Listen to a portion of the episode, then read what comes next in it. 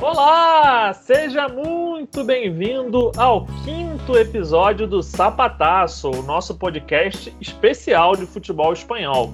Nós somos o arroba sapataçopod com demudo lá no Twitter. Não deixa de seguir a gente, diz o que tá achando. Pode criticar também se quiser, não tem problema. Fala o que quer ouvir por aqui, estamos mais do que abertos a sugestões. Acompanha lá pelo Twitter também a nossa thread, o nosso fio, da forma que você preferir. A gente atualiza todo dia com figurinhas do álbum de La Liga 2005-2006. É um momento bem nostálgico que a gente preparou. Tem muita gente aqui no Brasil que colecionou esse álbum. Várias pessoas citam o tweet lá da thread para marcar presença, dizer que lembram de ter colecionado esse álbum.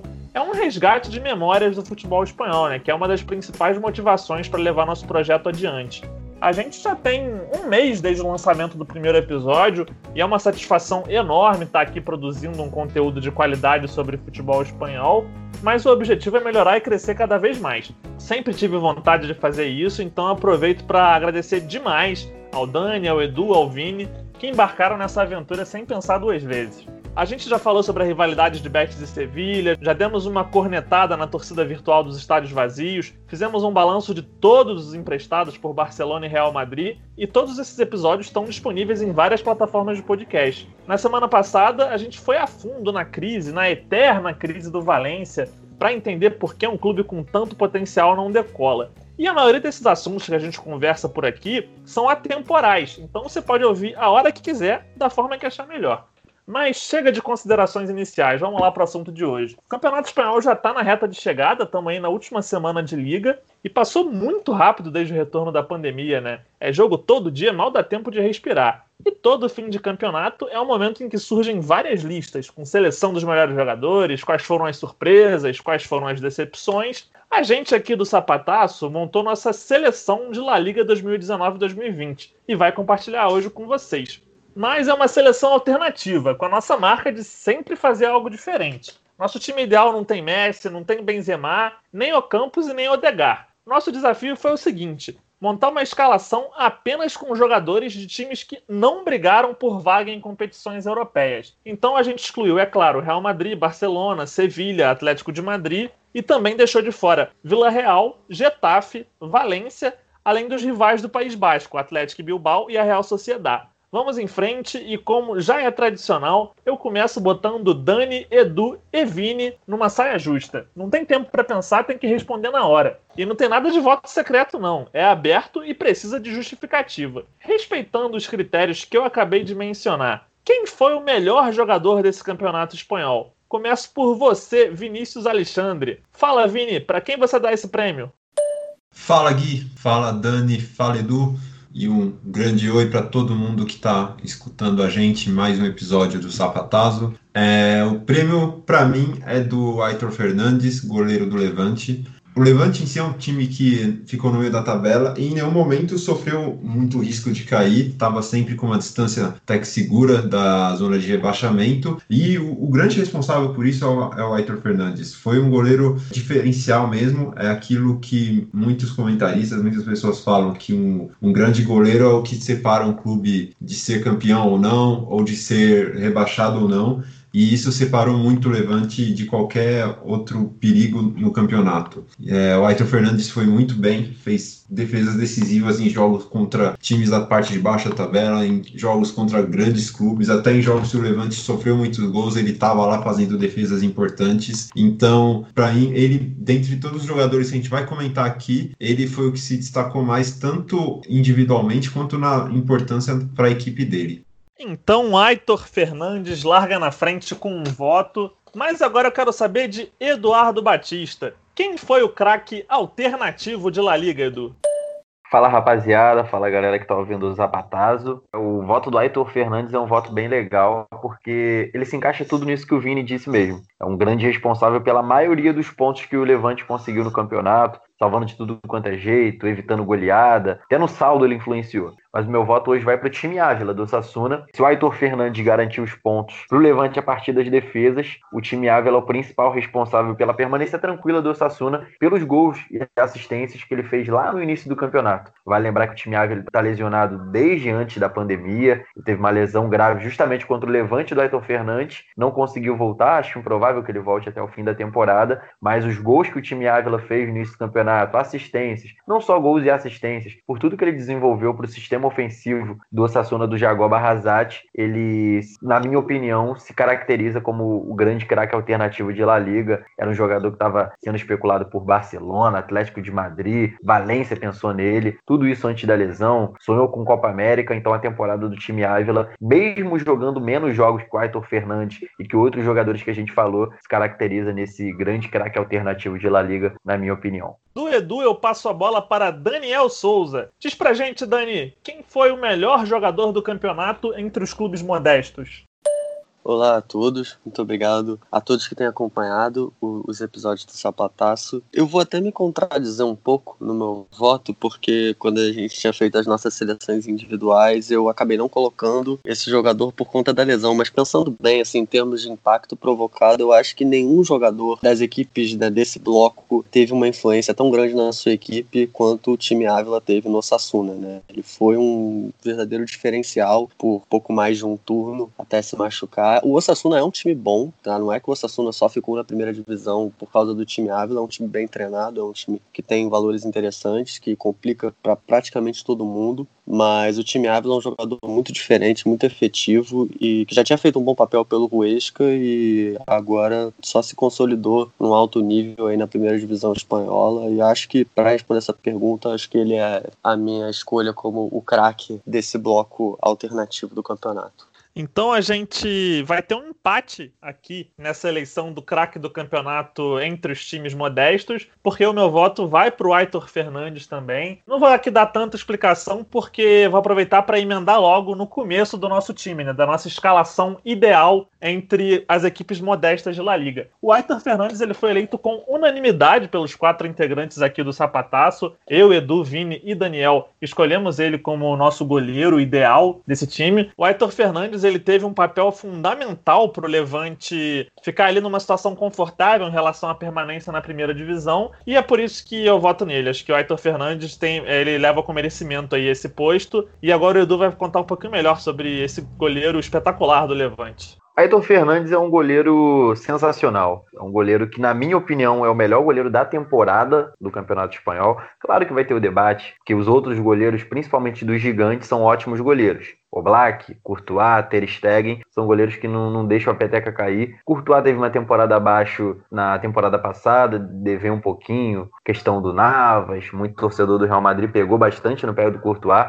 Ele que veio do Chelsea para ser o dono da posição, mas já se recuperou nessa temporada. Com certeza está no top 3 do Courtois. Claro que a defesa do Real Madrid melhorou bastante com o Zidane nessa temporada, por conta do sistema defensivo, do encaixe, Fed Valverde e tudo mais. Mas muitos jogos de clean sheet do Real Madrid têm a ver com a, com a fase excepcional que está vivendo o Courtois. Mas o Ayrton Fernandes, na minha opinião, continua sendo o melhor goleiro de La Liga, porque eu costumo fazer esse exemplo. O Ayrton Fernandes é o Tadeu do Campeonato Espanhol, Tadeu do Goiás. É um goleiro que brilha bastante com defesa difícil. Tem partida do Levante que ele pega pênalti, que ele faz seis, sete defesas difíceis. Partidas às vezes que o Levante perde o jogo, mas que ele faz várias defesas difíceis e evita uma goleada ou salva três pontos mesmo, um ponto. Teve o exemplo recente da partida contra o Valladolid, que o Valladolid jogou melhor que o Levante todo, massacrou, ele pegou tudo. E no último lance do jogo, o Valladolid teve o pênalti do Unal, que ele foi lá, pegou. É mais um pontinho, foi mais um pontinho para o Levante, mas teve vários outros casos assim ao longo da competição. Então o Aitor Fernandes é aquele goleiro que te dá pontos para valer, seja três, seja um, seja melhorando o saldo para evitar uma goleada. Então acho que até que vale a pena pensar mais à frente o Aitor Fernandes sendo goleiro do Betis. O Betis hoje tem o Royal Robles no gol, que é um goleiro que não tá, tá no nível do clube. O próprio Bilbao projetando uma venda do Nai Simon, que é um ótimo goleiro da fábrica de goleiros de Lezama. Então o Aitor Fernandes é um goleiro que pode estar nos. Se não tá nos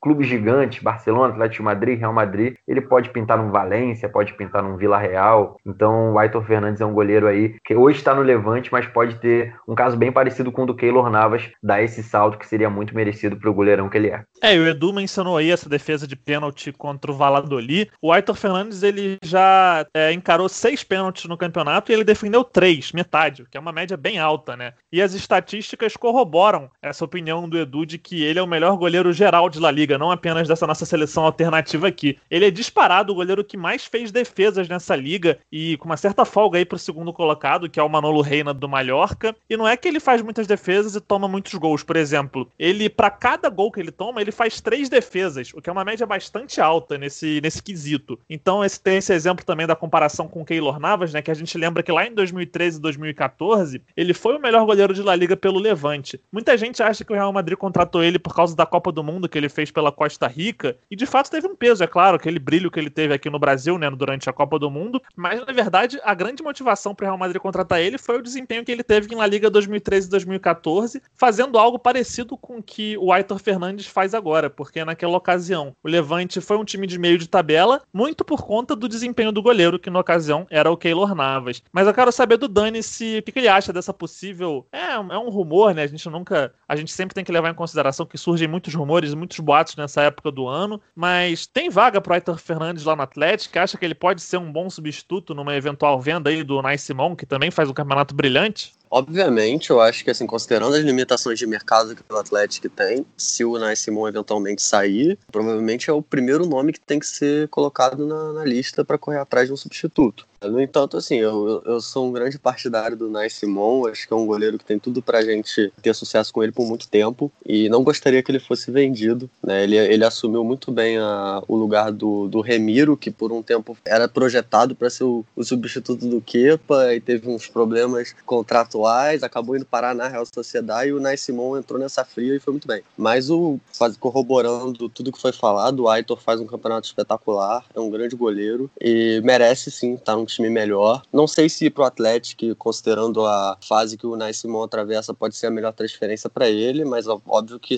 num caso hipotético de uma saída, seria muito bem-vindo. Tá aí então o Aitor Fernandes, que foi eleito por unanimidade. E o nosso lateral direito também teve essa votação expressiva dos nossos quatro integrantes. A gente está falando do Emerson, do Betis, o brasileiro que pertence ao Barcelona, mas está lá emprestado até a próxima temporada. E aqui também começa uma série de coincidências com o nosso terceiro episódio, que a gente falou sobre os emprestados por Real Madrid e Barcelona. Né? O Emerson é que está aparecendo aqui na nossa seleção. Vão ter outros jogadores que estavam lá naquele episódio e também vão ser lembrados aqui. Mas é claro, como o assunto é Emerson, é Barcelona, eu deixo para o Vini comentar aí esse projeto de grande lateral que vem surgindo no futebol espanhol. É isso aí, Gui. O Emerson foi um jogador que se destacou bastante na temporada do Betis. Confesso que o Betis, como uma equipe, ele decepcionou um pouco nesse campeonato. É, as expectativas para ele era maior, era de busca para uma vaga europeia e no final acabou sendo uma campanha de meio de tabela. Mas o Emerson acabou saindo bem disso tudo, principalmente por contribuir bastante com as ações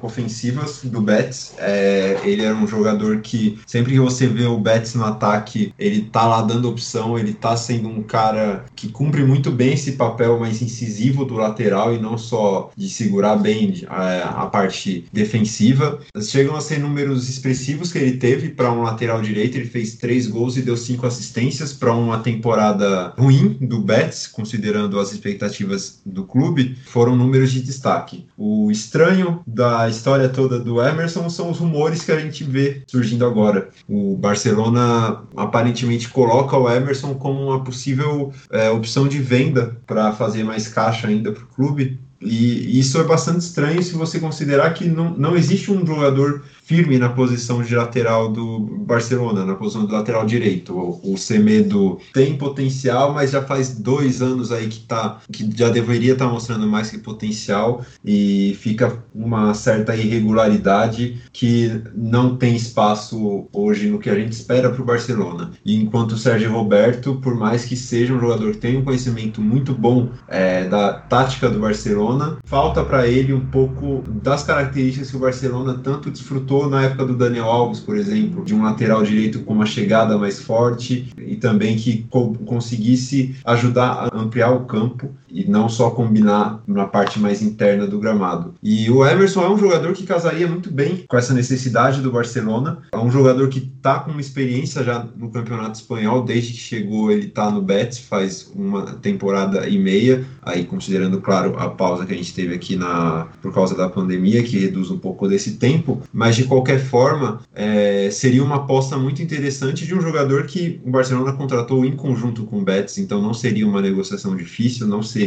tirar do Betis um jogador que o empréstimo iria até o final da próxima temporada e tirar uma temporada antes, ou talvez até esperar mais uma temporada para ele chegar ao Barcelona um pouco mais maduro. E aparentemente não é esse o interesse do clube, e isso é bastante estranho, porque realmente a temporada do Everson foi uma unanimidade não só aqui entre nós quatro, mas também como entre quase todos que assistem o Campeonato Espanhol, que acompanharam o Betis e viram que o Everson foi realmente um jogador importante e decisivo para uma equipe que precisou muito de jogadores assim para conseguir os seus resultados. É, só para esclarecer a situação do Emerson que eu mencionei, ele está emprestado ao Betis até o final da próxima temporada, ou seja, até o meio de 2021. E quando a gente gravou o episódio lá dos emprestados de Barcelona e Real Madrid, o que se comentava era que o Barcelona já tinha acertado com o Betis que ele realmente cumpriria esse contrato de empréstimo até o fim. Mas as coisas mudaram nessas últimas semanas e o que se fala agora é que o Borussia Dortmund tem interesse em contratar o Emerson para preencher ali a vaga que era do Arrar Hakimi, né, que acabou sendo sendo vendido para Inter de Milão, depois desse período como emprestado do Real Madrid. E o Borussia Dortmund já contratou outro jogador, que é o Meunier, que pertencia ao PSG, mas eles querem também uma outra opção, e o Emerson surge aí como essa alternativa. Então a gente pode ver o Emerson não usar a camisa do Barcelona e ir para o futebol alemão aí para jogar no Borussia Dortmund, a depender dos acontecimentos das próximas semanas. Indo agora para o miolo de zaga, a gente vai para um outro jogador que também teve uma ligação aí com o Barcelona. É é o Jason Murillo, do Celta de Vigo. Ele chegou só no meio da temporada, mas ainda assim causou um impacto tão grande que veio parar aqui na nossa seleção, né, Dani? É isso. O Murillo chegou ao Celta em janeiro e o Celta, quem acompanha o campeonato sabe que é um clube que nos últimos anos tem como uma grande característica ter uma das piores defesas do campeonato, tanto em números quanto em exposição, em praticamente todos os critérios. É um time que, assim, assistir um jogo do Celta em geral é garantia de entretenimento e gols, seja do Celta ou do adversário. Mas a chegada do Murilo realmente transformou isso. O Celta parecia mais uma vez endereçado à segunda divisão pela quantidade de gols que sofria e o Murilo transformou a realidade do clube, né? Pela primeira vez assim numa sequência grande de jogos, o Celta tomou menos gols do que o número de jogos, que era algo que parecia imaginado. É um jogador de um nível que eu considero muito bom. Ele teve uma carreira assim desde que ele chegou na Europa, desde que ele saiu da Inter, ele teve uma carreira um pouco instável em termos assim de permanência em clubes. Até a, a história de dele é um pouco confusa. Ele, em 2017, no início da temporada, foi emprestado por dois anos ao Valência com obrigação de compra. Aí o Valência exerceu essa obrigação. Em seguida, ele foi emprestado para a Sampdoria. Em seguida, não, né? Em 2019, início da temporada atual, ele foi emprestado para a Sampdoria com uma obrigação de compra ao final da temporada. Só que aí, bizarramente, a Sampdoria comprou os direitos dele né, em janeiro desse ano, no caso, antes da obrigação de compra, e repassou ele ao Celta por empréstimo empréstimo com uma opção de compra. Então, assim, é uma trajetória extremamente confusa, inclusive de se explicar. Mas é um zagueiro que, assim, tem bastante qualidade e transformou realmente o sistema defensivo do Celta. E eu acho que, assim, deve ser uma prioridade do Celta para a próxima temporada, agora que a permanência está mais ou menos encaminhada, garantir que essa opção de compra seja exercida com todos os recursos financeiros possíveis, porque é o que pode fazer o Celta voltar a sonhar com brigar por, coisas melhores na tabela. E a gente está falando aqui do, desse impacto do Murilho. Para se ter uma noção, competição, ele foi titular em 15 jogos desde que chegou no clube, e nesses jogos o Celta tomou só 13 gols, e a defesa não foi vazada em 6 dessas partidas. Já no primeiro turno, que o Celta fazia uma campanha horrorosa, foram 29 gols sofridos em 19 jogos, e foram só 4 clean sheets nesse período. O Murilho, claro, ele chegou elevando o patamar do, do Celta, né? Eu até brinquei quando o Murilho foi contratado que a defesa do Celta era tão ruim que fiz até o, o, a piadinha que em terra de cego quem tem um olho é rei. No caso, o Murillo tinha um olho, né? Então ele elevou demais o patamar da defesa. Chegou também sendo um xerife, chegou impondo liderança. O Iago Aspas é a liderança que o Celta tem do meio para frente. Só que o Celta nunca teve essa liderança do meio para trás. Cara, tem o Hugo Malho, que é o capitão do time, mas o Hugo Malho a gente sabe que é um lateral que é muito mais nesse quesito próprio de liderança do que propriamente tecnicamente. Então faltava uma referência técnica para poder levar o patamar da zaga do Celta. Tem o Olaza, que é um bom lateral esquerdo, o Aidu, que é um zagueiro muito promissor, mas faltava essa referência técnica para poder subir o nível da defesa. E o Murilo trouxe isso para o Celta. Então, acredito que a transferência dele, a negociação, a contratação do Murilo foi crucial para essa permanência do Celta na primeira divisão. Claro, ainda não está concretizada, mas o Celta vai, vai se garantir sim na, na elite espanhola. Ô Vini, o Murilo deixou saudade lá em Barcelona ou não recebeu as chances apropriadas para isso? Não deixou saudade e nem teve tantas chances. Essa é a realidade mesmo, Gui. Você falou muito bem. É, não teve muita oportunidade de jogar. Foi mais uma contratação de emergência para se por acaso der tudo errado, a gente tem um Murilho lá para garantir. Então, não deixou muitas saudades porque a gente mal teve tempo de bater um papo e conhecer quem que era o Murilho de verdade. Mas não é um jogador para o nível do Barça. Quando ele foi contratado, a, ideia já da torcida já era olhando isso, né, que era um cara emergencial e não pela qualidade que ele estava chegando, mas que para o Celta casou perfeitamente, deu uma arrumada bacana na defesa, o, o Edu falou muito bem.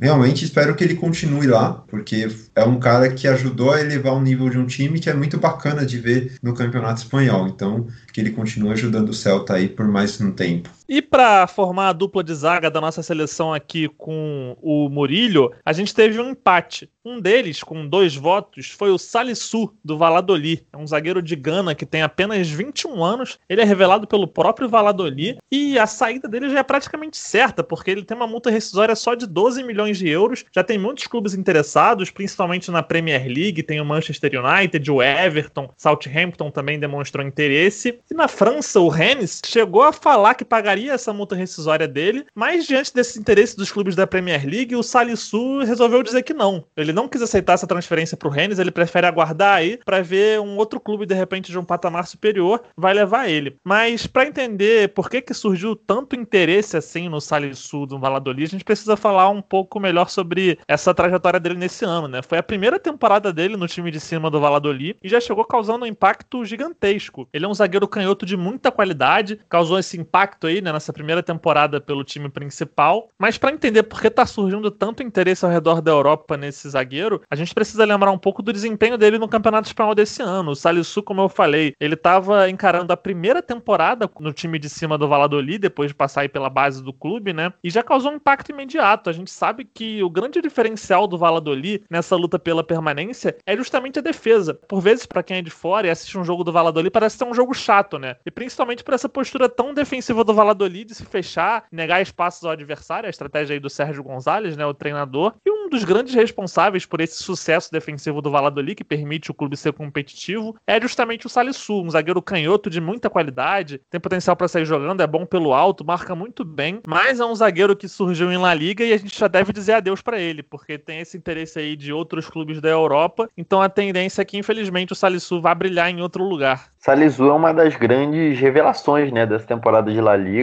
Isso que você falou é verdade. Você falou do Manchester United, do Everton, mas acho que o clube que está mais em cima do Salisu, pelo que eu andei acompanhando, é justamente o Southampton. Estava já em cima, doido para poder efetuar a contratação ao final da temporada. O Salisu é um zagueiro de potência física. Ele me lembra, não sei qualidade técnica, mas porte físico me lembra bastante o do Jenner, que joga no, no Getafe, um zagueiro de imposição física, que não é lento, apesar dele ser bem alto, ele tem uma saída de jogo legal. Às vezes se enrola um pouquinho na saída de jogo, porque o excesso de confiança dele tá maior do que a bola que ele realmente joga. Mas é muito promissor o ganês e tem tudo para poder pintar na Premier League mesmo. Acho que o estilo de jogo dele é bem Premier League. Jogo de contato, bola por baixo, velocidade. Acho que ele vai encaixar bem na Premier League sim. E quem empatou com o Salisu na nossa votação aqui foi o Aridane, do Osasuna. Ele já é 10 anos mais velho que o Salisu, ele tem 31 anos, mas estava fazendo a primeira temporada na primeira divisão do Campeonato Espanhol. Ele teve uma trajetória aí de muitos clubes modestos na segunda, terceira divisão, e ele acabou subindo junto com o Osasuna e se firmou aí como realmente um zagueiro de muita qualidade, inclusive então tá se falando até de uma possível transferência para o Valência, então subiria de patamar aí, né, o Aridane. A gente lembra também que isso é comum no Campeonato Espanhol, de jogadores que já têm uma idade mais avançada, mas que recebem tardiamente uma chance na primeira divisão e ainda assim conseguem mostrar muita qualidade. Foi algo que aconteceu recentemente até com o Jaime Mata, o atacante do Getafe, que chegou a ganhar a convocação para a seleção espanhola aí depois disso tudo, né?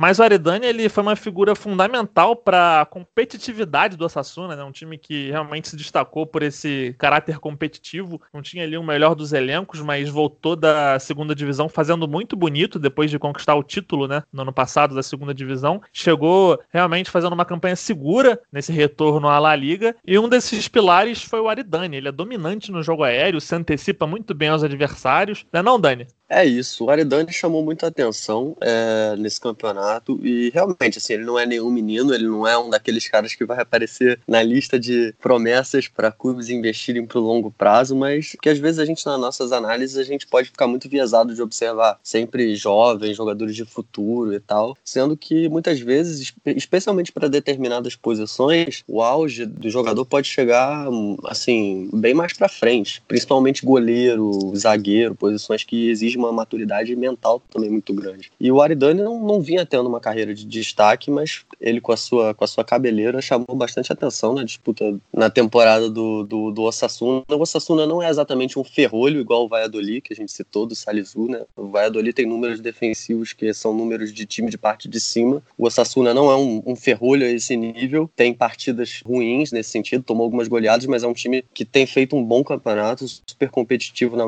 maior parte do momento e o Aridane é uma das referências dessa defesa. E assim, o interesse do Valência seria bem interessante para um jogador que até pouco tempo atrás não teria tantas esperanças de chegar num nível tão alto. É, o Valência vem tendo alguns problemas defensivos, não sei se seria o caso do, dele chegar e impactar assim, de, a ponto de virar titular, mas pode ser uma opção interessante para o Valência, porque é um jogador é. Para um, um, time que tem Jacabi jogando com frequência, Exatamente. o Aridane é rei, né? Eu pensei exatamente isso, né? Se o Jacabi tá lá, o Aridane tem todas as condições de fazer melhor. Mas para mostrar que nossa eleição aqui no Sapataço respeita os princípios democráticos, a gente tem discordância. O Edu não é muito fã do Aridane não, né, Edu? Verdade, verdade. Eu acho que zagueiro igual Aridane nasce a cada.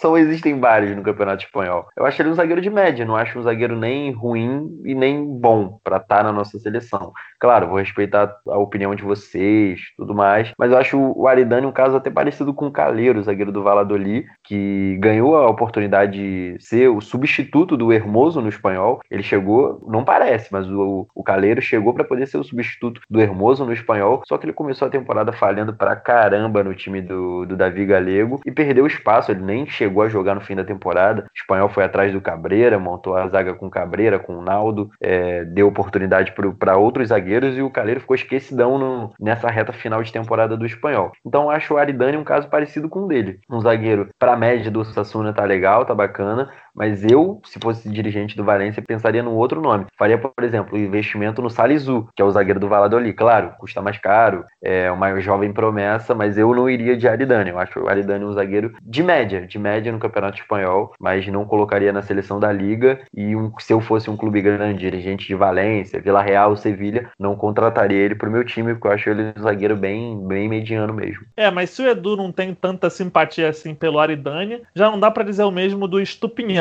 que foi eleito aqui para nossa seleção como esse lateral esquerdo de destaque entre os clubes modestos do campeonato espanhol. O Stupian, ele tem 22 anos só e está emprestado pelo Watford até o fim da próxima temporada. Stupian é muito bom jogador, o equatoriano. Ele que já tinha feito uma boa temporada pelo Mallorca, na, na temporada de acesso do Mallorca, fazendo uma dobradinha bem legal com o Lago Júnior, ponto esquerda. Stupian é um lateral de força física, 22 anos, tá puro suco. Ataca bastante, ele precisa evoluir um pouquinho na questão defensiva, que ele ainda deixa um pouco a desejar. Acho que talvez por isso que ele já não esteja num clube ainda maior do que o Osasuna, mas ele já, já pode estar visando o salto sim. Não está no top 3 de laterais esquerdos de La Liga. Acho que meu top 3 seria formado pelo, pelo Reguilhon, pelo Gaia, com certeza, do Valência, e o Jordi Alba, talvez, fechando o top 3. Então, mas de qualquer forma, Renan Que isso, pô, tem que, tem que estar o Ferland Mendy nessa aí, sem clubismo é, nenhum. Sim, sim, tem, um, tem o Mendy também. Demorei a pensar. Acho que os três, Jordi Alba, Mendy, Reguilhon, Renan Lodi também, primeira temporada pelo Atlético de Madrid. Então o Stupian não estaria no meu top 3, como, como é o caso de outros jogadores, mas a temporada do Stupian no Osasuna, a primeira temporada dele na elite espanhola é bem bacana. Claro que tem uma diferença bem grande da segunda divisão para a primeira divisão. Fez uma segunda divisão muito legal pelo Mallorca, deu passinho natural. Não foi um passinho muito grande, mas sair do Mallorca para o Osasuna já tem uma diferença, tanto que o Mallorca está brigando nas últimas posições e o Osasuna conseguiu uma permanência bem tranquila. Então, acho que o Stupian pode começar a pensar um pouquinho mais alto, pensar em formar parte do elenco do Valência, ir para um Vila Real, talvez um Sevilha, formar parte do elenco também. Stupinha pode pensar nesse salto, porque a temporada, a primeira temporada do equatoriano em La Liga foi muito interessante. É, o, como eu falei, o Stupinha ele pertence ao Watford. O Watford tem é, uma equipe de olheiros muito forte aqui na América Latina. Eles estão sempre contratando aí esses jogadores em países como Equador, Venezuela. Então é um, mais um jogador aí que pertence a eles, mas quem nunca jogou por lá. O Stupinha ele foi emprestado aí pro Majorca, como citou o Edu, e agora tá pelo Osasuna até o fim da próxima temporada. Então vamos ver qual vai ser o futuro desse lateral esquerdo que é muito promissor. Lá no Equador, inclusive, fazem comparações com o Antônio Valência, né, que é lateral direito, mas também acabou se destacando aí nessa posição pelo Manchester United, agora voltou para o Equador até. Então ele já tá fazendo até essa comparação com o Antônio Valência, que é um jogador bem conhecido pela velocidade, né, um dos jogadores mais velozes do mundo aí. Só fazendo um adendo contra o Stupian, o Sassuna até jogou algumas partidas assim, mas não muitas. Talvez um clube que trabalhe com uma linha de três na zaga, que possa dar um pouco de liberdade para ele apoiar pela esquerda, possa ser um, uma formação que, que favoreça um pouco essa potência ofensiva que ele tem. O que, que vocês acham? Eu acho que é na, até natural que isso aconteça. A gente vê hoje cada vez mais clubes jogando com três zagueiros, né? Inclusive é um caso bem curioso do Hakimi, que agora a Inter de Milão levou. E como eu falei, acho que ele não tinha muito espaço no Real Madrid, mas o fato da Inter de Milão ser um time que joga com três zagueiros, dando essa liberdade para os alas atacarem, acho que é muito interessante e acho que o Stupian pode sim se aproveitar bastante de, de, de, alguma equipe que joga com essas características. É um potencial realmente a ser explorado aí para quem acabar contratando o Stupian no futuro. E antes da gente passar para o meio-campo, vale aqui uma menção honrosa na lateral esquerda, que é para o Lucas Olaça, o lateral esquerdo uruguaio do Celta de Vigo. Como a gente falou, o Celta não fez uma grande campanha no campeonato, né? Mas o Olaça mesmo assim conseguiu se destacar. Ele está emprestado pelo Boca Juniors, inclusive o Celta conseguiu renovar esse empréstimo até o final da próxima temporada, vai até 30 de junho de 2021. Chegou a se noticiar por um momento que ele ia embora, não ia nem terminar a temporada pelo Celta, mas os clubes conseguiram esse acordo, então o Celta vai sim ter um lateral esquerdo bem confiável até o fim da próxima temporada. Aqui na nossa eleição, o Olaça recebeu só um votinho solitário do Vini, mas vale essa menção aí, né, Vini? Vale sim, o Celta ficou bem próximo da zona de rebaixamento, então é, era um time difícil de você se destacar, de fazer grandes jogos, porque coletivamente não funcionava tão bem, mas o Olaça sempre estava como uma opção legal no lado esquerdo do campo. Ele teve uma participação importante para pelo menos alguma parte do Celta funcionar num time que foi disfuncional na maior parte do tempo. É, o Estupinhão foi um, um, grande destaque, eu acho que é, é, inegável colocar ele como destaque aí na lateral esquerda, mesmo olhando esses clubes que a gente está avaliando aqui. Mas o Olaza levou, levou esse votinho meu aí pela importância que ele teve para o Celta mesmo. Eu acho que ele foi mais importante mais, e num clube mais difícil de se destacar do que no caso do Sassunha, que é um time que estava arrumadinho, que era mais fácil de proporcionar esse trampolim para um jogador se destacar, como foi o caso do Estupinha. Concluída aí a nossa defesa da seleção, então, com Aitor Fernandes no gol, Emerson na lateral direita, a zaga formada por De um lado e Salisu e Aridane empatados aí ao lado do Murilho, com o Estupinha na lateral esquerda. Começando aí o meio-campo, a gente vai para mais uma unanimidade aqui entre os quatro integrantes do sapataço. A gente está falando do Campanha, do Levante. O Campanha é um jogador que já vem, já está na sua quarta temporada num bom nível pelo Levante, mas ainda não tinha recebido a devida valorização. O Campanha é um jogador que tem muita qualidade no toque de bola, é alguém que dá ali essa consistência para o meio-campo da equipe do Paco Lopes. Inclusive agora na volta da parada, principalmente, ele chega a jogar até como meia-direita, às vezes joga pelo outro lado também. Então, um jogador muito completo que onde você toca jogar ele ali no meio-campo, ele vai atuar e vai atuar com qualidade. É um jogador que foi revelado pelo Sevilha, é o clube que, que revelou ele lá atrás, ele tem 27 anos hoje. Inclusive, se fala até de um possível retorno. Parece que o Monte e o Lopeteg têm interesse sim no campanha, por tudo que ele vem fazendo nas últimas quatro temporadas com a camisa do Levante. Você concorda, Edu? Então, vou ser bem honesto. O campanha, ele tá na minha seleção. O campeonato dele é bacana. Campeonato não, a passagem dele no Levante é uma passagem bem bacana, porque ele é quem dita o ritmo do time, mas eu não sou o maior fã do, do campanha. Eu acho que ele é um jogador bom, jogador acima da média, principalmente para clubes pequenos,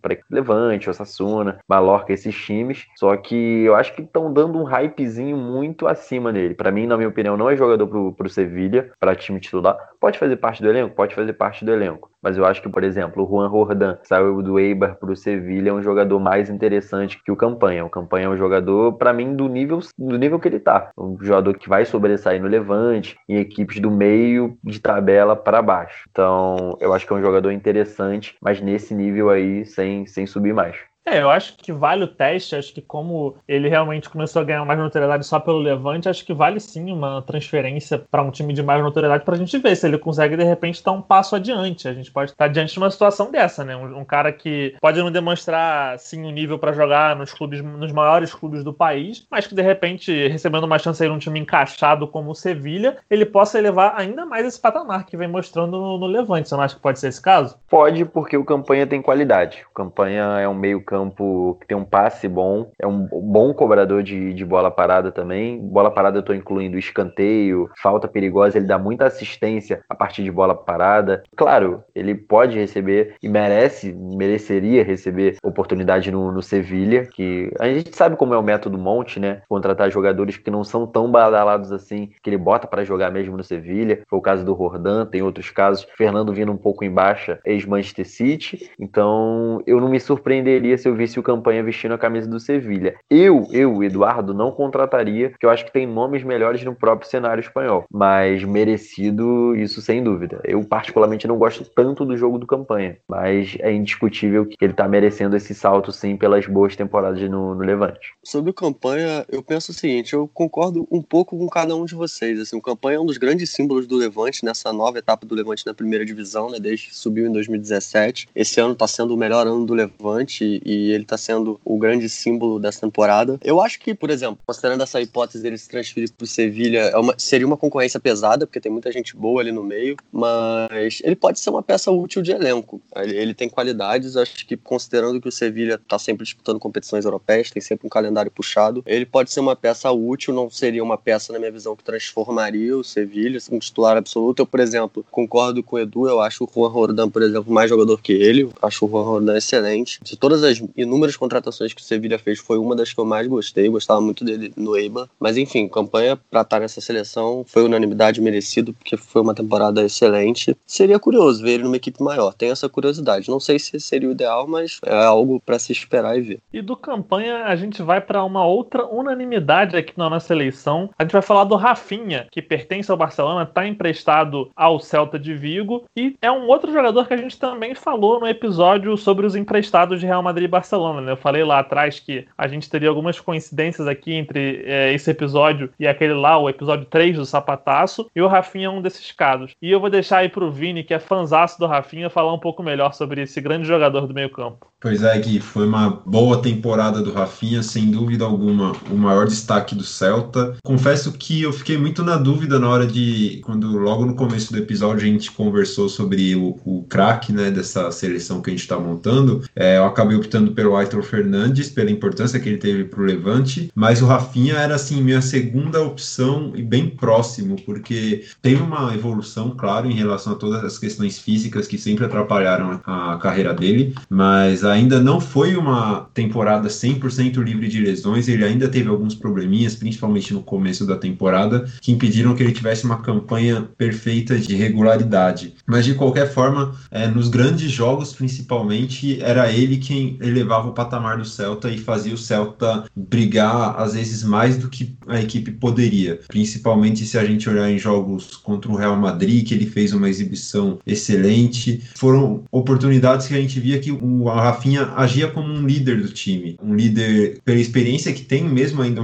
sendo um jogador jovem. Ele já jogou pelo Barcelona, jogou pela Inter de Milão, chega ao Celta pela segunda vez por empréstimo, já com um jogador com uma bagagem bacana para liderar uma equipe, é, mas principalmente como líder técnico. É um cara com uma um talento sensacional. A gente falou muito dele no episódio dos jogadores emprestados, de como ele, sem dúvida alguma, teria espaço no Barcelona se não fossem os problemas físicos que se arrastam pela carreira dele. E tá, é muito difícil né, que ele volte para o Barcelona, é, ainda mais em toda a situação financeira que o Barcelona quer fazer caixa em todas as oportunidades possíveis. E acho que seria muito bacana também ele continuar com o Celta, que é um clube que ele já tem uma identificação boa, que ele se sente à vontade para jogar e que precisa muito dele, porque o Rafinha é um jogador com uma qualidade com essa perna esquerda fantástica. E se ele conseguir continuar nessa evolução física que ele apresentou nessa temporada, jogar ainda mais na próxima temporada, é, ele vai sair de ser um jogador da lista de seleção dos clubes que não disputaram vaga europeia para ser um jogador da lista de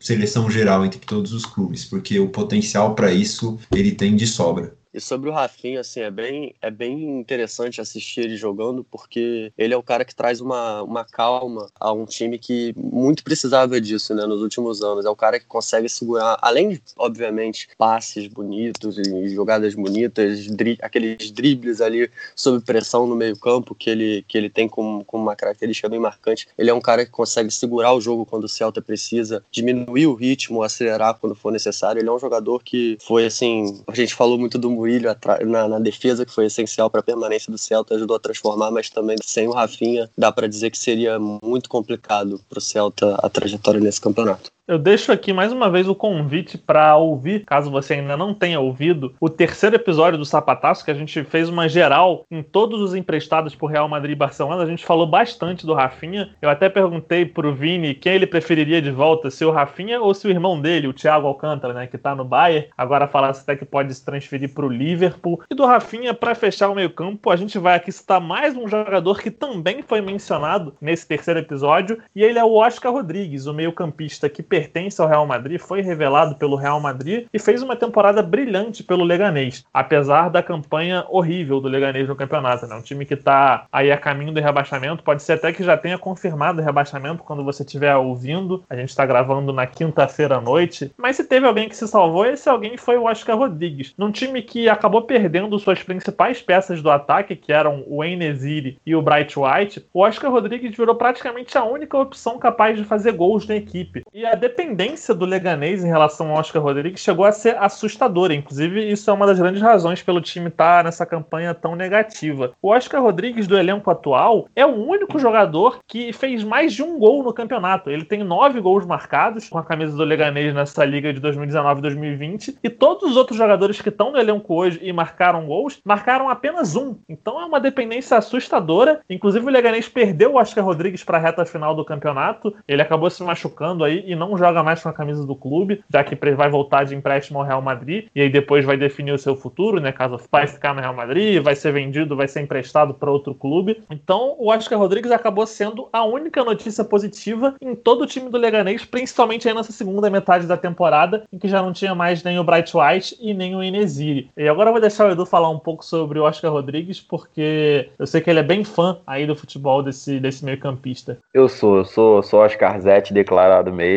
O Oscar Rodrigues é um jogador sensacional. Acho que já falei isso daí várias vezes. O Oscar Rodrigues é um jogador que pode servir para o Zidane. Eu costumo comparar ele ao caso de um Fede Valverde 2.0, que é um jogador que vai voltar, obviamente, para o elenco do Real Madrid. Se vai ser aproveitado ou não, a gente não sabe. Está nas mãos do Zidane. Não é tão provável assim, até porque o Real Madrid já está bem servido para o meio campo. Casemiro, Modric, Kroos, o próprio Fede Valverde que eu citei, é, o Odegar voltando de empréstimo também mais para frente. Então a concorrência ali no meio do Real Madrid é bem grande. A gente não sabe se o Zidane vai contar com o talento do Oscar Rodrigues, mas é fato que se ele não servir para o Real Madrid, ele vai ter que servir para algum time da primeira divisão e algum time da primeira divisão que brigue lá em cima. Ele pode servir para Real Sociedad, para o Sevilha, para o Valência, Vila Real, essas equipes de intermediárias para grandes que vão brigar por Liga Europa e até Champions League. Então eu gosto muito do, do Oscar Rodrigues. É uma batida de bola sensacional que ele tem. Eu costumo dizer que atualmente ele é um dos melhores cobradores de falta do mundo. O jeito que ele bate na bola é um jeito que combina precisão com força. É, teve gol contra a Real Sociedade que foi assim, teve gol que viralizou contra o Mallorca que também foi assim. Então ele tem uma batida de bola sensacional. É um jogador que marca, cria chance. Jogou sozinho no Leganês depois das vendas do Bright White e do Enesiri. Os atacantes do time não conseguiram acompanhar o ritmo dele, Guido Carrilho, Guerreiro. É, não, essa questão da, da cobrança de falta é quase uma informação, não é nem uma opinião, porque o Oscar Rodrigues ele teve 16 cobranças de falta no campeonato e ele marcou 4 gols, é uma média absurda de 25% de conversão, que é disparada maior em todas as principais ligas europeias. Então esse talento do Oscar Rodrigues aí na bola parada faz muito a diferença e é algo que aumenta ainda mais o interesse que vai ter pelo futebol dele na, nessa janela de transferência. E é interessante imaginar o Oscar numa equipe melhor, mesmo que ele vá para uma equipe que ele tenha que disputar o espaço dele e tal, mesmo que ele não se firme como titular absoluto, dá para imaginar muito bem ele sendo usado como um, um substituto ali para entrar em situações complicadas, faltando ali 20, 25 minutos, porque ele faz muitos gols, ele cobra faltas muito bem, finaliza bem, ele é um cara que jogando ali atrás do atacante pode mudar jogos, fazendo parte aí do elenco de uma equipe melhor, mas também tem bola para disputar posição, isso é um titular, dependendo da equipe, dependendo do encaixe, obviamente, é um jogador que tem muito futuro. É, como eu, falei lá no nosso episódio sobre os emprestados de Real Madrid e Barcelona e volto a repetir aqui hoje, eu no primeiro momento acho que ele não tem espaço no elenco do Real Madrid, mesmo para ser um reserva, porque acho que são muitas opções já, vai ter também a volta do Adegar, como o Edu citou, mas pode ser que aí que na pré-temporada ele realmente encha os olhos do Zidane e acabe ganhando uma chance de permanecer na equipe. Acho que talento, potencial para isso, ele tem, sem dúvidas, e é um jogador revelado na base do clube, né? então acaba ganhando uma moral a mais também, e sempre foi ali tratado como uma das principais revelações do clube nos últimos anos, então não seria nenhuma surpresa ver ele ganhando mais chance no time do Real Madrid mesmo. E se não ganhar lá, acho que sem dúvida vai aparecer num Sevilha, de repente até o Atlético de Madrid cresce o olho aí, né? Mas a gente não sabe como é que seria uma, essa polêmica aí na, na transferência entre os rivais. Aconteceu agora o caso do Marcos Llorente, não sei se o Real Madrid vai estar disposto a correr esse risco de novo, mas isso se não for para uma outra liga, né? A gente sabe que a Premier League está sempre buscando jogadores dentro do Campeonato Espanhol, mas sem dúvida o futuro do Oscar Rodrigues é um time que, que brigue por competições europeias e de repente briga até por título. Mas antes de passar aqui pro ataque, né? Nesse nosso meio-campo aí que acabou sendo formado por Campanha, Rafinha e Oscar Rodrigues, a gente faz uma menção mais do que honrosa a Fabian Orellana, o chileno que joga no Eibar, mas que já está vendido pro Valladolid. Parece que o Ronaldo Fenômeno se encantou aí com, com o futebol do Orellana, que já passou por vários outros clubes, né? É um jogador bastante polêmico, mas que também recebeu aí o voto solitário do Vini. Vini teve aí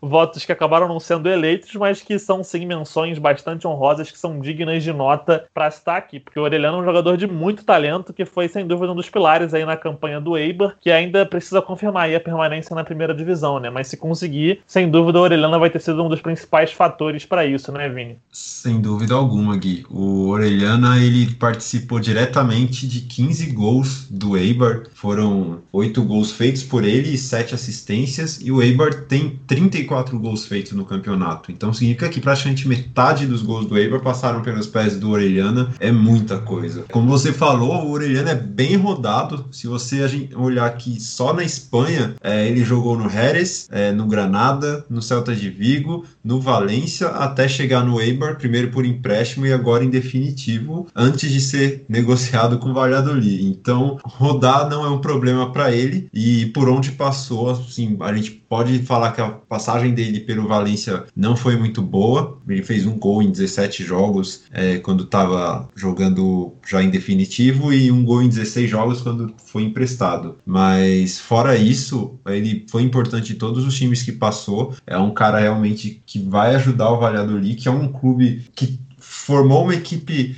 até melhor do que a posição da tabela diz e vai se esforçar para não passar o sufoco que passou nessa temporada aí para fugir do rebaixamento. Enquanto isso, a gente vê o, o Orelhano aí sendo um reforço que, se o Eibar permanecer, com certeza ele é o cara que definiu essa permanência que foi o mais importante, o maior destaque do clube. É, mas se dentro de campo o Orelhana é um jogador que muitos treinadores gostariam de ter, fora de campo não dá para dizer o mesmo, né, Dani? Então acho que o Sérgio Gonzalez vai precisar de bastante sorte, bastante calma aí para lidar com esse jogador que já tem 34 anos. É, o Orelhana ele é um jogador bem polêmico, né? É um jogador que eu acho que é bem interessante essa combinação dele com o Valladolid, porque o Valladolid é uma equipe que conseguiu essa permanência mais uma vez com todos os méritos, mas é aquela equipe que convenhamos, em termos se você está em busca de entretenimento, talvez talvez seja a equipe que menos oferece entretenimento na liga, pelo menos nessa temporada. São muitos empates, muitos 0 a 0 e tal. A defesa, tanto que a gente até colocou o Salizu aqui com todos os méritos, a defesa é, é muito forte, tem bons zagueiros e um bom sistema, acima de tudo. E o Orelhana pode trazer um algo a mais na parte ofensiva, né? Porque é um time que faz muito poucos gols para conseguir transformar esse excesso de empates aí, que talvez atrapalhe uma permanência ainda mais tranquila, transformar esse excesso de empates em vitórias. Agora, o Orelhana realmente ele tem uma ficha bem corrida, né?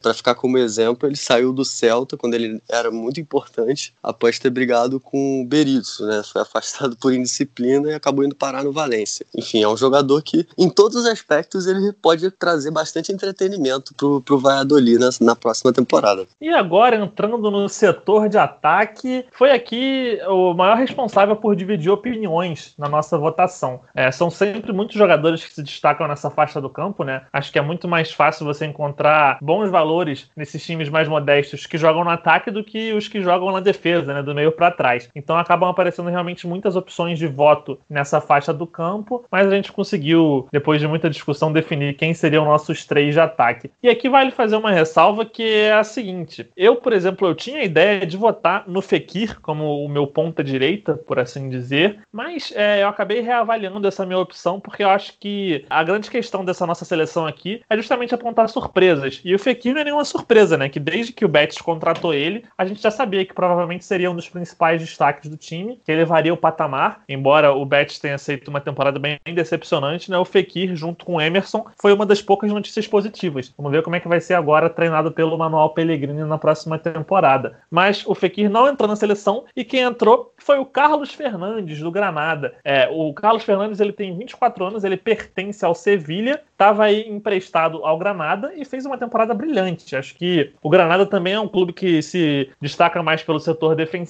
mas o grande responsável pelo que o time produziu no ataque foi o Carlos Fernandes, um jogador canhoto que tem uma chegada na área muito forte, marca gols e já vinha se destacando pelo Deportivo La Coruña na segunda divisão na temporada passada, né, Edu? Verdade, Gui.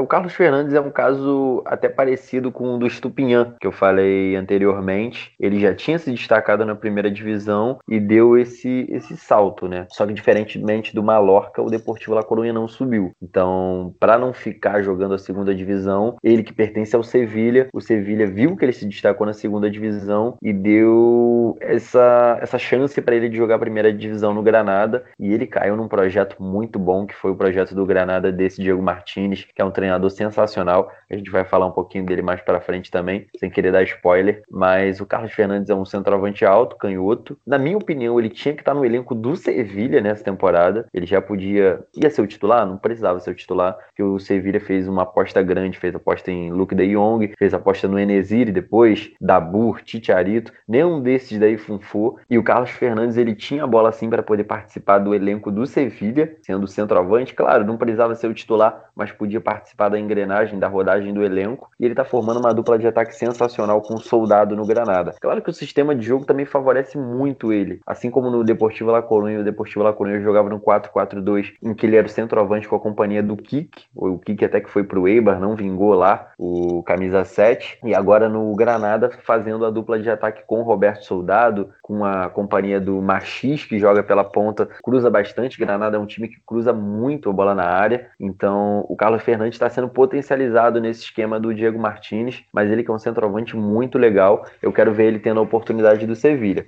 Vale lembrar também que o Carlos Fernandes foi uma indicação do Jorge Jesus para poder jogar no Flamengo. Na época, o La Corunha não aceitou a proposta do Flamengo e por isso que ele não fechou. Seria, em tese, o reserva do Gabigol. Carlos Fernandes é um centroavante que eu gosto demais. Brigador, mete gol. Ele é um centroavante bem bacana. Acho que um fator muito positivo do Carlos Fernandes é que ele realmente pode jogar em qualquer lugar no ataque. Ele pode ser um ponta direita, embora se sinta menos confortável. Ele pode ser o centroavante, como o Edu mencionou, e também pode jogar até como um meio atacante, como um segundo atacante, ele jogando por trás do centroavante, né? Principalmente agora jogando como soldado, ele tem exercido essa função, e isso permite que assim que ele parta de trás e apareça na área como um elemento surpresa, né, para fazer gols de cabeça, já que ele tem uma estatura considerável, mas também tem muita qualidade com bola nos pés. E acho que ele sim tem muita vaga no Sevilha, principalmente porque o titular é o Luke De Jong, né? E o Luke De Jong, vamos falar a verdade, ele é bastante limitado, para dizer o um mínimo. Claro, tem sua qualidade no jogo aéreo, faz ali alguns gols de cabeça, mas acho que tá longe de ter qualidade para ser um titular absoluto do Sevilha, como vem acontecendo nessa temporada. Acho que o próprio Inesiri tem mais qualidade do que ele, acho que é natural que o Inesiri tome essa vaga com o decorrer do tempo, mas o Sevilha tem essa grande chance aí de ter como opções o Inesiri e o próprio Carlos Fernandes. Acho que o Carlos Fernandes tem qualidade de sobra, parece ter um caminho provável que o Lopetegui aproveite bastante o Carlos Fernandes nessa próxima temporada, sobretudo por essa questão que eu mencionei dele oferecer várias opções no ataque. Né? Ele pode jogar na ponta, ele pode jogar vindo um pouco mais de trás para jogar por trás do centroavante e também pode ser o próprio centroavante, que talvez seja a principal carência ali do Sevilha nessa temporada atual. Então, eu se fosse o Sevilha, não abriria mão de forma alguma do Carlos Fernandes aí para essa próxima temporada. Acho que ele pode dar um retorno técnico bem grande. E assim como o Carlos Fernandes, um outro jogador que também oferece muitas alternativas para atuar no ataque, mas sobretudo fazendo muitos gols, é o time Ávila. E assim como a gente citou também o Murillo, ele é um jogador que jogou praticamente metade do campeonato só, já que ele teve uma lesão grave aí no começo do segundo turno, que tirou ele do restante da temporada, mesmo com toda a paralisação do coronavírus,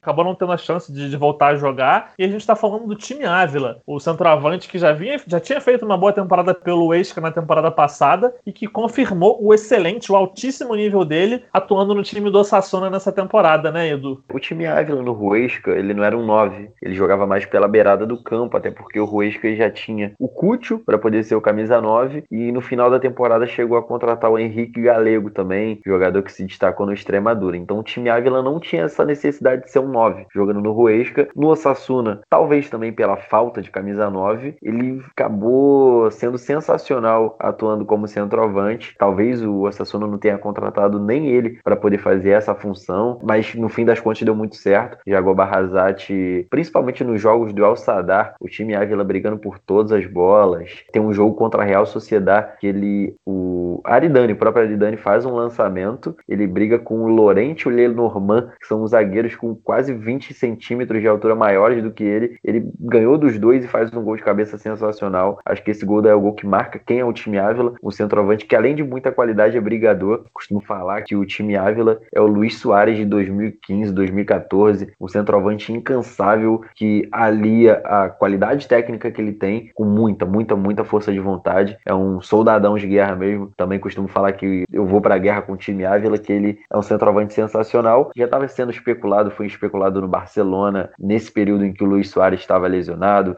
Chegou a ser especulado até em Inter de Milão para a próxima temporada, mas a gente vai ter que ver como ele vai voltar da lesão. Não foi qualquer lesão. A pandemia passou, voltou e ele continua lesionado. Eu achei que ele fosse voltar até um pouquinho antes, que ele já está treinando com bola há um tempinho, mas como a lesão foi grave, a parte médica do Sassuna está tendo muito cuidado com ele. Falando de liga, ele fez uma liga sensacional. Como eu disse lá no início do programa, ele é o principal responsável pela permanência do Sassuna.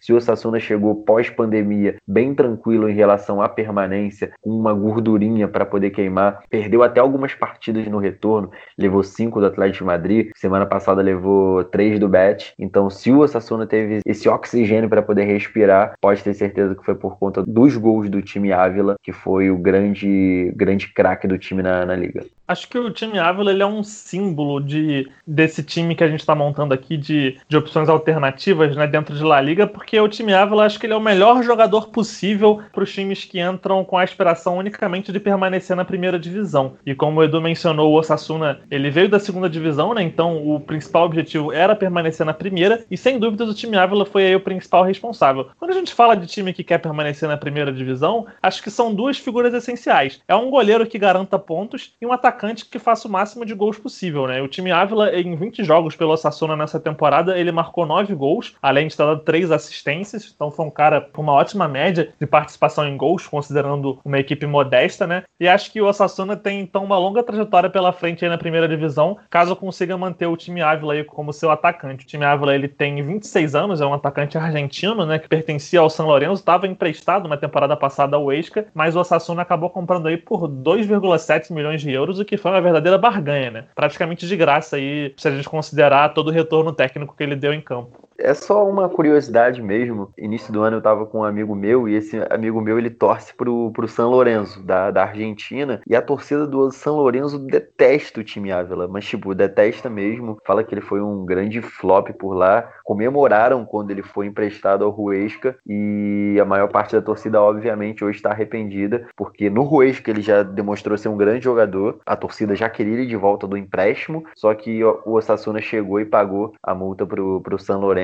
Ficou com o time Ávila e agora tá todo mundo chupando o dedo lá. E o Osasuna tem um grande centroavante, time Ávila especulado em Copa América. Claro, não sendo titular, mas participando do elenco da Argentina na Copa América, Barcelona, tudo mais. Então, o San Lorenzo se deu mal nessa. Tem Aldolfo Gais, claro, é uma, uma grande aposta do San Lorenzo para os próximos anos, mas o time Ávila, o, o San Lorenzo perdeu, deu mole tem jogadores que realmente assim eles se transformam quando vão para a Europa, né? Às vezes a gente não consegue imaginar no meio dessa bagunça que é o futebol sul-americano, tanto a Argentina quanto o Brasil, e às vezes o cara tá lá no ambiente certo, no clube certo para ele, ele se transforma num nível que, que não dá para imaginar. Talvez o caso mais extremo, embora sempre fosse um jogador de muito potencial, o caso mais extremo de exemplo disso era o Casemiro, né? Que no Brasil era perseguido pela torcida do São Paulo, uma parte pelo menos, que gostava de pegar no pé dele e virou um dos melhores da posição no mundo. Né? Acho que tudo tem muito a ver com o ambiente, com o trabalho que é feito, comissão técnica, essas coisas que pode transformar completamente a carreira do jogador. E o Ávila realmente é um exemplo disso.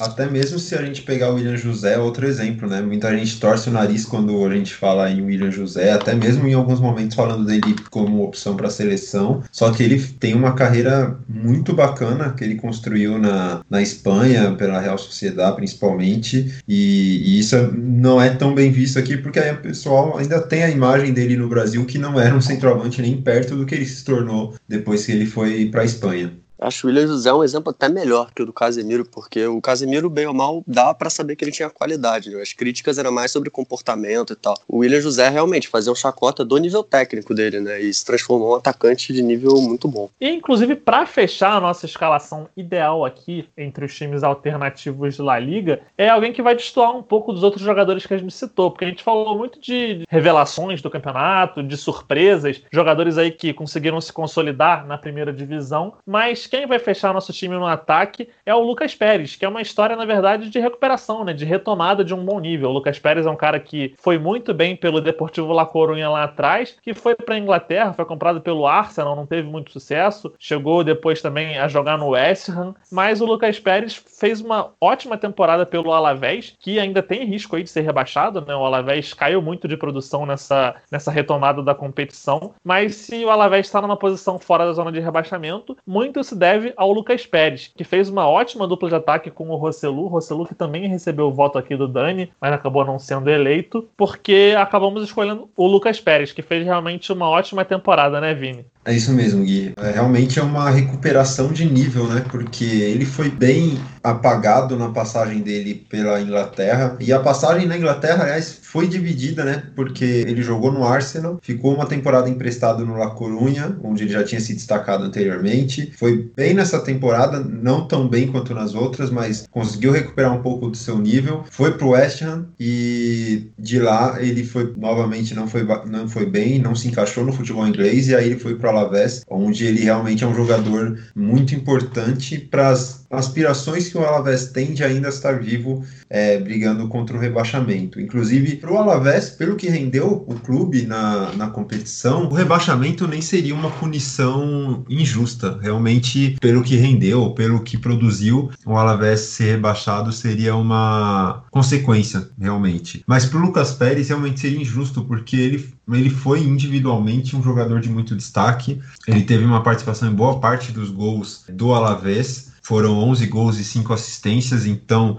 você vê que é um jogador participativo não só empurrando a bola para dentro, mas também ajudando o time, ajudando seus companheiros a, a fazer gols também. É um jogador que eu admiro bastante desde a época do Deportivo, e eu lembro que são dois anos já seguidos que ele é especulado até no Barcelona, porque na última temporada foi quando o Barcelona contratou o Boateng e nessa agora que contratou o Bryce White. Nas, nos dois casos, o Lucas Pérez foi considerado, teve dentre os nomes que tiveram rumores de que o Barcelona poderia contratar no meio do ano para ter uma opção de reserva de emergência para o Soares, um cara mais forte para ser o centroavante. E nenhum dos casos se concretizou e eu realmente acho uma pena, principalmente quando quando a outra opção era o Boateng. Mas o Lucas Pérez é um cara que se eu tivesse, como o Gui falou, né, que quando você quer fugir do rebaixamento, você tem que ter um goleiro que garanta pontos e um atacante que garanta gols. Se eu sou um time nessa situação,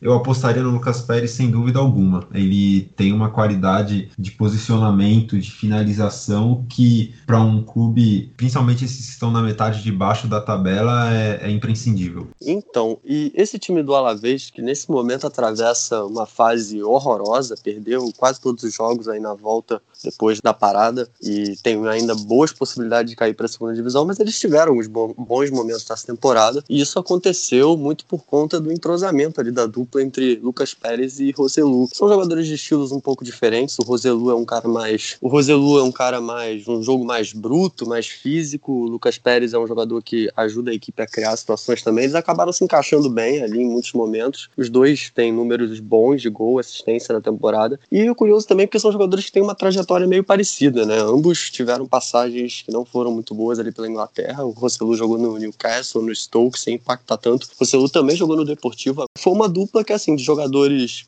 de certo modo, questionados em outros clubes, né? Que acabou encaixando bem pro Alavés. E acabou que nesse segundo turno, como toda a equipe, ambos acabaram caindo, né? Principalmente nessa volta aí da pandemia. Tanto que o Alavés até já trocou de treinador aí, visando essas últimas rodadas para criar um fato novo e tentar fugir. Mas a temporada dos dois, acho que aí qualquer um dos dois faria um bom, seria um bom representante na seleção. O Lucas Pérez é um jogador tecnicamente superior, mas eu, enfim, eu, eu gostei bastante da temporada do Roselu e acabei votando nele. Mas enfim, de toda forma, acho que é legal falar dessa dupla que por um bom período ali encaixou bem e trouxe vitórias importantes pro Alavés. E você pode estar tá até estranhando que a gente fechou nossa seleção sem falar de Iago Aspas, o dono de Vigo, o atacante do Celta que temporada após temporada faz muitos gols, sempre garante pontos cruciais aí para o Celta, dessa vez é, na luta contra o rebaixamento. Mas como eu falei, a gente tenta priorizar, a gente tentou priorizar aqui nessa seleção jogadores que foram realmente destaques no sentido de serem surpresas, né? Que foram surpresas, que se consolidaram na primeira divisão. E o Aspas ele é tão consolidado já e ele é uma estrela do campeonato que acho que não caberia tanto aqui nessa nossa ideia de seleção, né? Acho que o Daniel, principalmente, é muito fã do Aspas, o Daniel votou no Aspas, mas acho que ele entende o fato do Aspas não ter entrado aqui, porque acho que o Aspas chega a ser até um hors concurso nessa seleção. Porque se a gente for fazer uma escalação desse tipo todo ano, em todo ano o Aspas entraria num time ideal entre esses times que estão ali no meio da tabela e brigando para não cair, né, Dani?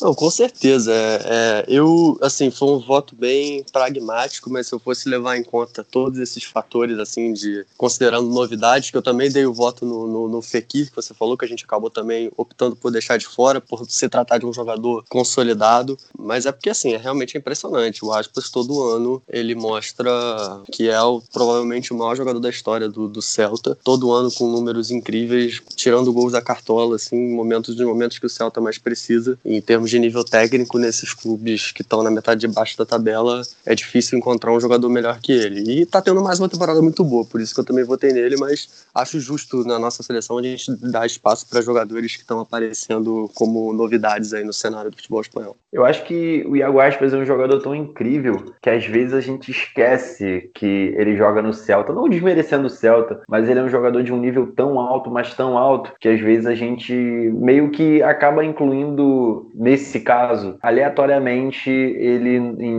nível Barcelona, nível Atlético de Madrid, nível Valência, mas ele tá no Celta temporada após temporada. A gente sabe que ele tem bola para jogar em time melhor da Espanha, em outros times melhores da Europa, não tanto agora por conta da idade, que a idade dele está começando a chegar. Acredito que ele não vai sair do Celta para poder jogar num Atlético de Madrid, por exemplo, ou num Valência, mas a gente sabe que bola para isso ele teria. Então, o Iago Aspas, querendo ou não, nem, nem, ele nem tá fazendo a melhor temporada dele do Celta, acho que longe disso. Ele já, já jogou mais, já teve num nível melhor, mas se a gente pega as últimas rodadas, vitória contra a Real Sociedade no Anoeta, gol dele. Vitória goleada sobre o Alavés, ele também fez gol. No jogo contra o Barcelona, no finalzinho da partida, foi ele que empatou o jogo. Então, mesmo não estando no auge, no nível Iago Aspas que a gente está acostumado, de novo foi ele que livrou o Celta na parte que o campeonato estava pegando fogo para o Celta, que o Celta precisava desgarrar de espanhol, do Mallorca, do Leganês. Foi ele que estava lá fazendo os gols, mesmo que de bola parada, ele no momento crucial salvou o Celta outra vez. Então, Iago Aspas é entidade, a gente só tem que reverenciar. Então, feita essa menção honrosa aí, essa reverência mais do que merecida ao Iago Aspas, ao rei Iago Aspas, que é sem dúvida um dos símbolos, uma das bandeiras de La Liga já há muitos anos. A gente recupera aqui para vocês o nosso 11 ideal, a nossa escalação alternativa de La Liga, que teve o Aitor Fernandes, goleiro do Levante, na, na meta, a lateral direita com o Emerson, do Betis, a zaga formada por Murilho, do Celta, e do outro lado, um empate entre Salisu, do Valladolid, e Aridane, do Osasuna, e também do Osasuna, o Estupinhan foi o nosso lateral esquerdo. O meio-campo formado pelo Campanha, do Levante, pelo Rafinha, do Celta, e pelo Oscar Rodrigues, do Leganês. E no ataque, o nosso trio ofensivo teve Carlos Fernandes, do Granada, Time Ávila, do Osasuna, e Lucas Pérez, do Alavés. Mas antes de fechar, a gente também escolhe o nosso técnico, é claro. Não poderia deixar de eleger aqui quem foi o treinador revelação, o treinador que teve um trabalho mais destacado aí entre esses clubes modestos. E também houve empate, assim como na zaga, que teve empate do Salisu com o Aridane, o nosso outro empate com dois votos para cada foi justamente aí o de treinador. O empate entre Diego Martinez do Granada e Rago Barrasate do Osasuna. Não à toa foram dois times que subiram da segunda divisão, né, e conseguiram uma campanha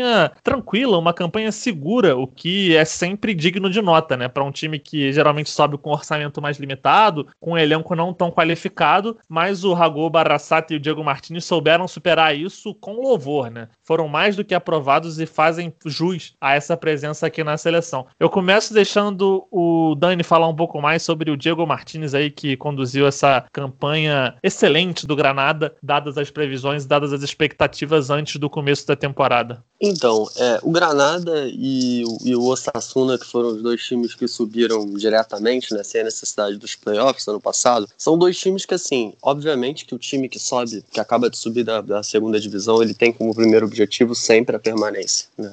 É, é, o normal. Mas são dois times que a gente tinha indícios que chegariam para causar um certo impacto na primeira divisão, para não ser só o time que, que permaneceu ali na última rodada e tal. Eram dois times que davam indícios a isso pelo que fizeram no mercado, claro, considerando os parâmetros dos times que sobem da, da segunda divisão. E, assim, no caso do Diego Martinez, ele é um cara que tem uma trajetória muito interessante, ele trabalhou praticamente a trajetória dele toda no, na categoria de base do Sevilha, e ele começou a causar impacto quando ele conseguiu subir o time, o time B do Sevilha, o Sevilha Atlético, para a segunda divisão do futebol espanhol. Para quem não, não conhece tanto em detalhes, os times B, eles disputam a mesma, digamos assim, a pirâmide do futebol, eles podem subir subir no máximo até a segunda divisão. E foi um grande feito. E no primeiro ano do Sevilha B, na, na segunda onda da Espanha, ele conseguiu uma permanência super tranquila, que foi contra as expectativas. E aí ele teve uma passagem até pelo Osasuna, que acabou não sendo tão boa. E a partir de 2018, trabalhando no Granada, conseguiu um acesso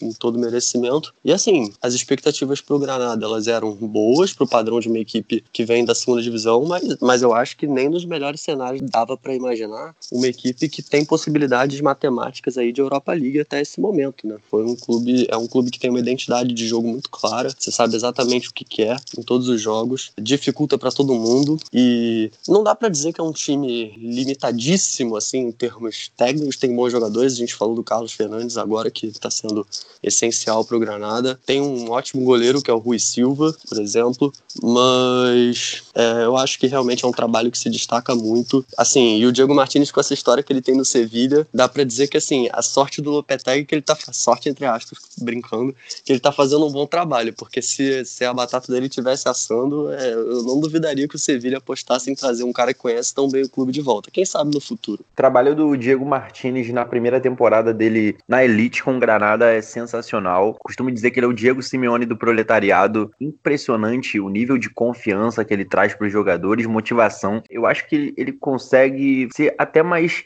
enérgico que o Diego Simeone na beira do campo. É um técnico que fala com o juiz, que cobra de jogador. Já vi xingando o jogador, já vi o soldado perder um gol de cara, ele virar pro banco e começar a xingar o soldado. Logo depois o soldado faz um gol, ele vai correndo abraçar. Então é um técnico que gosta de participar do jogo. E claro, falando de jogo, o Granada dele é um dos times mais bem treinados de La Liga. É um time esforçado, é um time que dentro do seu 4-4-2 consegue dificultar para qualquer rival, qualquer um mesmo. Granada venceu o Barcelona, fez jogo de igual para igual com o Real Madrid, complicou para Bilbao, venceu o Valência, eliminou o Valência da Copa do Rei. Então a temporada do Granada se dividindo, ainda teve isso, dividindo entre La Liga e Copa do Rei, foi simplesmente espetacular. Granada ficou a cinco minutos de chegar a uma final de Copa do Rei contra a Real Sociedade, levou aquele gol do Yuri. Então, mesmo respeitando bastante o bom trabalho do Jaguar Barrasat com o Osasuna, é, é indiscutível e não, tem, não teria como ser outro treinador, além do Diego Martinez, essa grande surpresa da temporada. Claro, Bordalás com Getafe é um caso à parte, mas grande surpresa mesmo, Diego Martinez com Granada, ele deu show. É, e o mais impressionante no Granada é que hoje tá no meio da tabela, né? Mas a gente lembra que no começo do campeonato, o Granada chegou a jogar contra o Real Madrid valendo a liderança. Foi um jogo no Bernabéu que o Real Madrid acabou vencendo por 4 a 2 vai ter uma grande atuação do Hazard. Então, realmente, o Granada já chegou chegando na primeira divisão, ocupando os primeiros lugares do campeonato no, no começo aí da liga, e depois acabou se consolidando ali realmente no meio da tabela, que era algo mais factível, né, de se imaginar. Mas então é realmente brilhante o trabalho do Diego Martins times que chegou a brigar pela liderança do campeonato, que para um time que veio da segunda divisão é realmente impressionante. Mas eu quero saber do Vini por que, que a escolha dele foi no Rago Barrasate e não no Diego Martinez. Acho que aqui entre nós, quem escolheu um, a segunda opção era o outro, quem escolheu o outro, a segunda opção era um, porque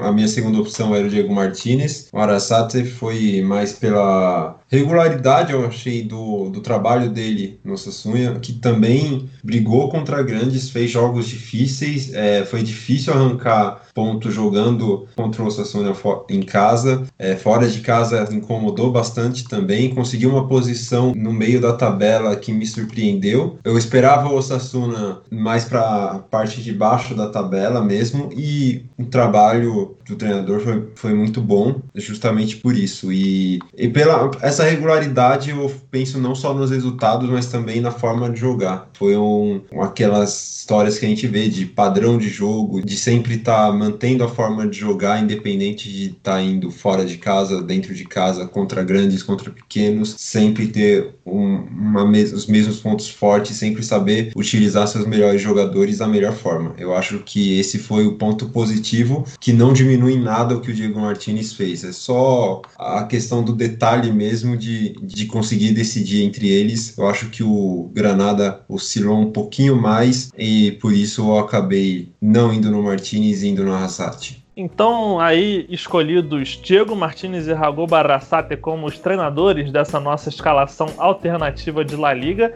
Então, tá montada a escalação, tá montada a nossa seleção alternativa de La Liga, com técnicos, né? Foi uma dupla aí eleita pela gente. Eu te agradeço demais por ter nos ouvido até aqui. Afinal, é um episódio mais longo que o de costume, né? Pra gente falar aqui em detalhes, falar com propriedade sobre vários jogadores, sobre os técnicos que a gente acabou de mencionar. Então, eu te agradeço demais. Não deixa de falar com a gente lá no Twitter, nós somos o arroba sapataçopod com um D mudo. E a gente fica por aqui. Eu deixo meu abraço para você, ouvinte, deixo meu abraço pro Dani, pro Vini e pro Edu. Valeu, galera. Valeu, galera. Um abração para todo mundo. Valeu, gente. Um abraço a todos. Muito obrigado por ouvir a gente até o final. Valeu, rapaziada. Forte abraço. Obrigado quem acompanhou a gente até aqui. Um abraço e até mais.